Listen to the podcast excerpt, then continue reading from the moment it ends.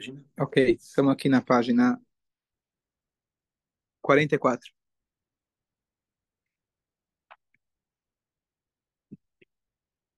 Não imitar os, os outros povos. A gente vai estudar aqui uma alahá.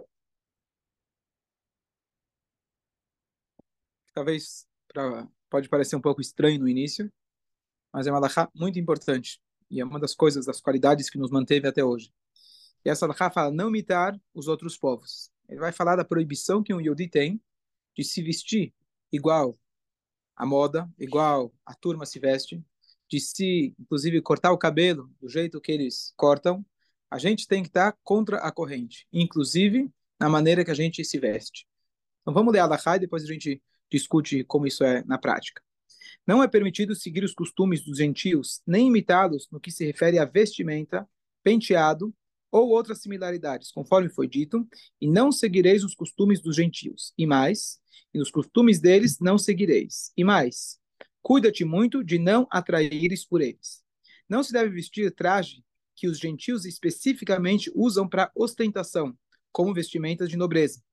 Nossos mestres Talmud exemplificaram que um judeu não pode copiar deles sequer a disposição das tiras de couro do sapato, pois se o costume dos gentios é amarrado, de certa forma, o costume dos judeus será de outra maneira. Ou se a moda gentia é usar tiras de cor vermelha, e o costume judaico é usar tiras de cor, de cor preta, o costume judaico é, tirar, é, é usar tiras de cor preta, já que o preto está relacionado à modéstia, obediência e recato. Em ambos os casos, o judeu não pode alterar seus modos. Cada um dentro de sua situação deve observar que trajes ostentosos indecentes não são adequados ao judeu, porque sua vestimenta deve estar relacionada à obediência ao recado. Vamos parar por aqui por enquanto. Então aqui é uma coisa um pouco não é uma coisa absoluta, não tem como Allah dar para você dire... exatamente o que você deve vestir ou o que você não deve vestir. O ponto é, você não deve seguir aquilo que se chama de moda. O que, que significa não imitar os outros povos? Bom, eles usam camisa, não posso usar camisa. Eles usam tênis, não posso usar tênis. Então, é um pouco subjetivo. Mas aqui ele falou aquelas coisas que são usadas especificamente para ostentar. Aqui ele não traz, mas também tinha alguns tipos de roupas que ele usava especificamente para idolatria. Então, isso é em cada época diferente, em cada país pode ser diferente. Então, a gente deve buscar dentro da onde a gente está, dentro da época que a gente está, se vestir de forma diferenciada, não diferenciada para se destacar, pelo contrário, destaca, forma diferenciada para não se destacar, que seja uma roupa, que seja trajes, a forma da gente se vestir, que não seja ostentosa, que a gente não chame atenção. Então, de maneira geral, o que, que significa isso? Pegar nos dias atuais. O que, que significa? Qual que é a vestimenta dos outros povos? Existe alguma vestimenta específica dos outros povos? Você possa dizer? Ó, então, o que é mais importante, é, talvez o mais fácil de identificar, é a moda. Então, a história que me vem à mente é que quando o Rebbe precisou usar óculos, ele não foi até a ótica, falou para comprarem. Perguntaram qual é o gosto, falou qualquer um, desde que não seja a última moda. Graduação? Na graduação, alguém deve ter ah, medido, né? É. Então, acho que é óculos de leitura. Então, a ideia é a gente realmente não ir de acordo com a moda. E a moda é uma coisa muito louca, é completamente louca. O que hoje, o que hoje está na moda, amanhã já é completamente antiquado. Vou usar um exemplo que não é de roupa, mas aqueles caras que importam brinquedos que são de moda, muitas vezes dão entram em problemas. Aqueles caras que quando começou aquele spinner, aquele peãozinho que gira na mão, a febre absoluta custava, sei lá, 30, 40 reais cada Aí teve um cara que ele importou, acho que um milhão desses. Só que quando chegou aqui da China, já tinha acabado a moda. Até hoje ele manda para a sinagoga, a gente pode ver as crianças, depois de 10 anos ainda está tentando desaguar aqueles spinners que estão lá. E por mais que a gente dá todo o Shabat e toda a festa, ainda não, não acaba. E quando ele manda mais, manda mais spinner também. Tá certo? Essa é a loucura da moda. Mas no dia que isso lançou, no mês que isso lançou, era uma loucura. Então, tudo bem, um brinquedinho, etc. Não sei se faz tanta diferença. Mas em relação à moda que a gente veste, é a mesma coisa. Você vai pagar 10 vezes mais caro num vestido, numa roupa. Por quê? Porque essa é a roupa que lá na França decidiram que é a roupa da moda. Isso é o que o judeu tem que tentar ir por outro caminho, não seguir esse tipo de caminho. Isso é a primeira coisa. Então, a primeira Lachari falou sobre se vestir modesto. Então, sobre a modéstia, como se vestir, etc., tem vários detalhes. Mas a ideia geral, a gente está modesto. Homens, mulheres, a maneira que a gente se comporta, a maneira que a gente se veste. Mas além da modéstia, posso estar completamente coberto da cabeça aos pés, mas eu estou ostentando. É o jeito que eu estou me vestindo. Não é apenas se eu estou cobrindo ou não estou cobrindo certas partes do corpo. Posso estar coberto, mas se aquela roupa que eu estou vestindo é a mais cara, é aquela que mais o cara vai passear na, passar na, na passarela. Então, essa é a ideia que a Torá está transmitindo para a gente. Então, é um pouco subjetivo. Não tem como falar, olha, essa cor ou outra cor. Então, às vezes perguntam, Rabino, por que sempre se veste de preto? Aquele justo ele falou que preto é, é, preto é recato. Mas se uma época a moda virar preto, pode ter certeza que os rabinos vão estar de branco. a ideia, a ideia é você não usar alguma coisa que vai ostentar. De maneira geral, uma cor mais escura, uma cor mais lisa, é, tende a chamar menos atenção. Agora, você vai comprar aquele terno preto, só que ele tem aquela marquinha lá, não sei das quantas, que faz o terno custar 10 vezes mais, você acabou caindo na mesma, na mesma armadilha. Então a ideia é a gente conseguir, conseguir não seguir esse tipo de pensamento. Isso que a Torá coloca para gente. Tem uma exceção a isso, que é importante. Ah, aqui ele vai trazer também, fala que ah, o jeito de cortar o cabelo também não deve ser igual ao dos. Hoje é difícil de falar o que é o jeito de cortar cabelo, porque a moda não é uma só né, talvez uma cidadezinha pequena, você tinha uma única moda, todo mundo corta assim, bom, então você não vai cortar assim.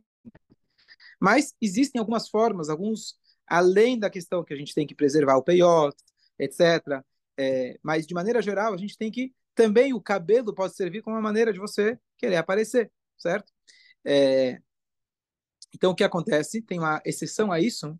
O Rabi Yehuda Nassim, foi aquele que compilou todas as Mishnayot, ele tinha um topete. E a Gemara discute e fala, peraí, você fala que não pode ter topete? E a Gemara fala diferente, porque a posição dele, ele era o líder religioso e também o líder político. Ele era aquele que fazia as médias com o governo romano na época. E ele, pela posição dele, era importante, naquele contexto, que ele tivesse esse cabelo desse jeito.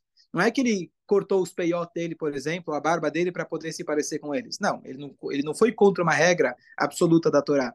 Ele se vestiu de tal forma para que as palavras dele pudessem ser melhores ouvidas. E a gente tem que pegar esse critério também com um certo cuidado. Bom, então tá bom. Então, para o meu trabalho, eu também preciso. Então, para minha vida, eu também preciso. Não. Aqui ele tinha uma posição importante, que todo o povo de Israel dependia dele. Então, ele tinha uma certa leniência em relação a isso. Então, você vai dizer, bom, no meu trabalho, realmente é importante, e muita gente depende do trabalho dele, é importante que ele vista certo relógio. O cara bate o olho, ele vai saber se é 25 de março ou se é o original se é, o, se o Rolex. Algumas posições no seu trabalho é importante. Esse, é o mundo que você vive, e se você não tiver de acordo com a etiqueta, você pode atar, pode realmente prejudicar, assim por dizer, o teu, teu trabalho, o teu desempenho, etc.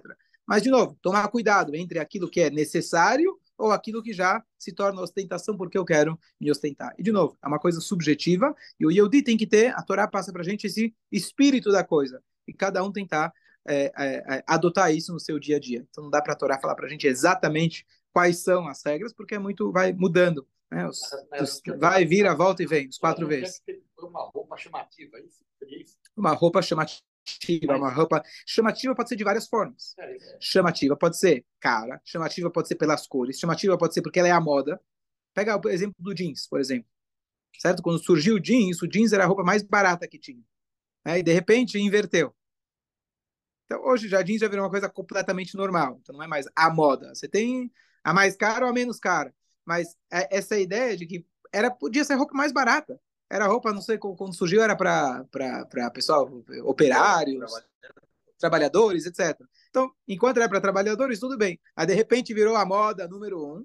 Então, não é que ela é mais cara. Tudo bem, óbvio que o preço vai acompanhar. Vai virar moda e vai virar mais cara também. Mas a ideia é você realmente não estar tá querendo se igualar, não estar tá querendo se é, é, usar esse tipo de critério. Os critérios de beleza não é o que a televisão, que a internet, que o Instagram coloca para gente. Esses não são os nossos critérios. Os critérios é a modéstia. Depois ele vai falar para gente também não ir para outro extremo. Você não tem que se vestir, Deus nos livre, sujo, com a roupa rasgada. Pelo contrário, isso aqui é uma. É você está profanando o nome de Deus. Mas a gente tem que encontrar esse equilíbrio. A roupa não foi feita para você se ah. ostentar. Como, como que Havaianas também é um, um exemplo? Havaiana é um bom exemplo. Mas. Eu lembro, a Havaiana era um, o pior chinelo que tem, você tem que colocar o dedo lá. Hoje. Hoje é, é moda, mas como que a gente consegue se, se diferenciar e não se destacar? Hoje, por exemplo, é diferente e se destaca demais. Hoje, boa. boa. E se destaca boa. demais. Tá bom. Você tá vê bom. de longe que é um. Que é um judeu. É um tá, judeu. entendi. Tá, pergunta boa. Fala, Isaac. Mas, por exemplo, a própria, por exemplo, as mulheres quando vão casar, noiva, elas vão querer se destacar. Querem usar um vestido. Tá. É um, é um, Então vamos lá. Então vamos lá. A noiva até acha engraçado. Porque a noiva. Vamos lá. É engraçado que a noiva é vestido branco. Você olha, é vestido branco. Não, não, esse aqui é o branco do branco. Não, esse é o branco creme. Não, esse é mais. Entendeu? A gente consegue até na coisa que é branco, não tem, até lá a gente consegue, não. Esse é o branco, mas tem aqui um negocinho, tá certo? Tudo bem. O, a, Bom Retiro precisa ganhar dinheiro, né? O Braz para ganhar dinheiro. O Schmatter precisa funcionar, senão não temos. Mas você, tocou num assunto importante, você tocou também num assunto muito importante. É, quando a gente fala, a gente tem que encontrar. No homem não tem muito essa questão. O homem não precisa estar bonito. O homem precisa estar vestido dignamente. Nem para um lado, nem para o outro. A pessoa tem que estar vestido dignamente. A mulher, existe sim o conceito, e toca um pouco naquilo que você perguntou outro dia, que a mulher, sim, deve estar bonita. Bonita com recato. E o recato, diz a Torá, é a beleza.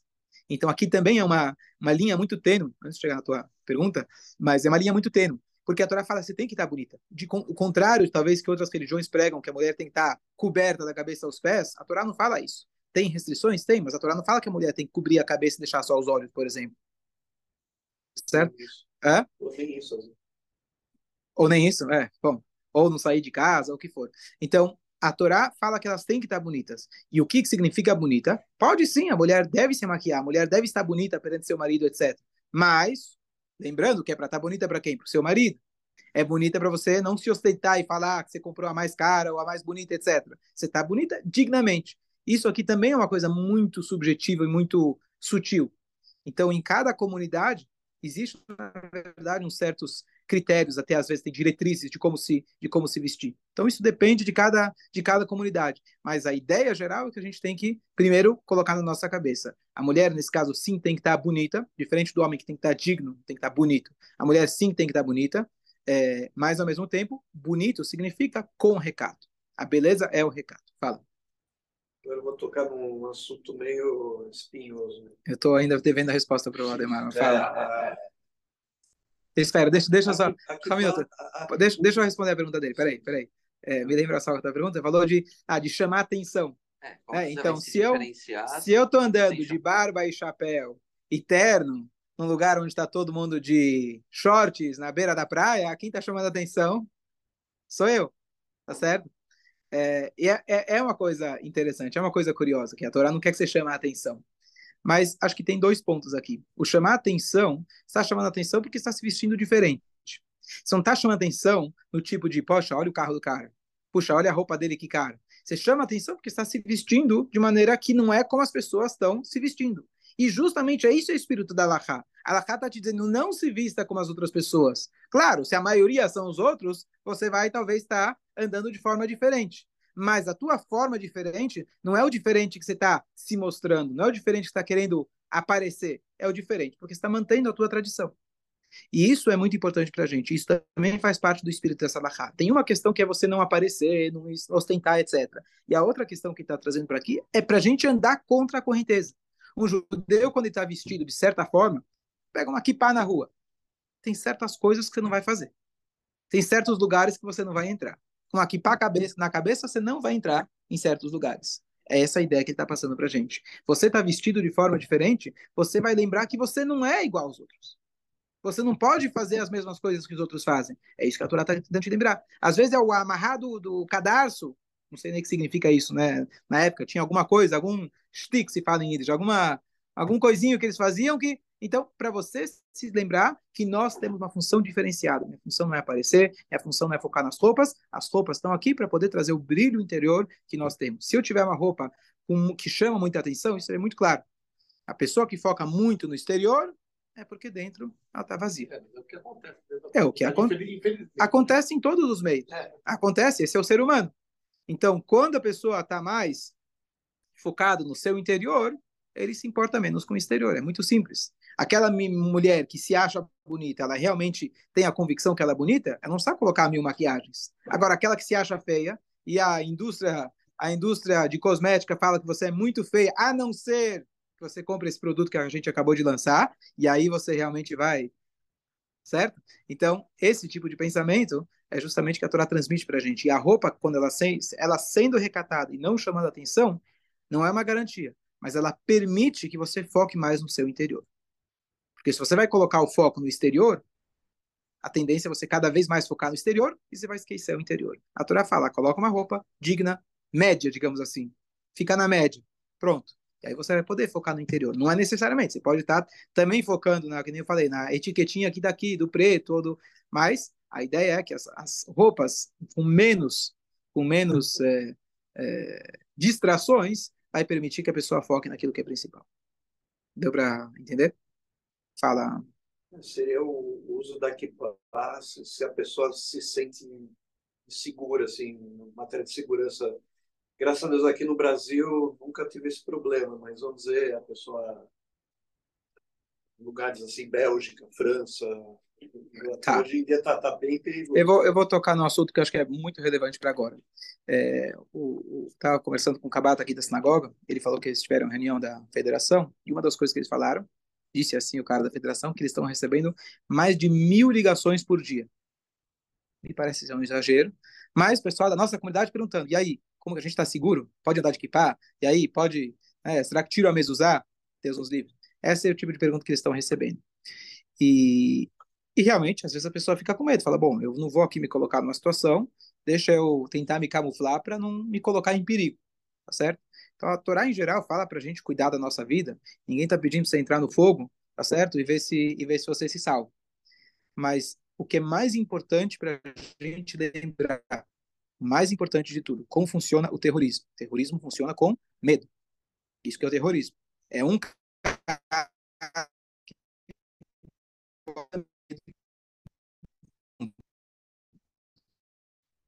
O antes é justa a situação de maior risco, sem olhar a parte espiritual, mas olhando na questão não é possível, né? Mas olhando a questão terrestre, eu estou me expondo como judeu, estão sabendo que eu sou judeu? Sim. Mas é assim mesmo que a gente vai combater o antissemitismo. Não escondendo. Você escondendo, todos aqueles na Alemanha que tentaram se esconder e eram mais alemães que os alemães, não foram poupados. Igual que o Rabino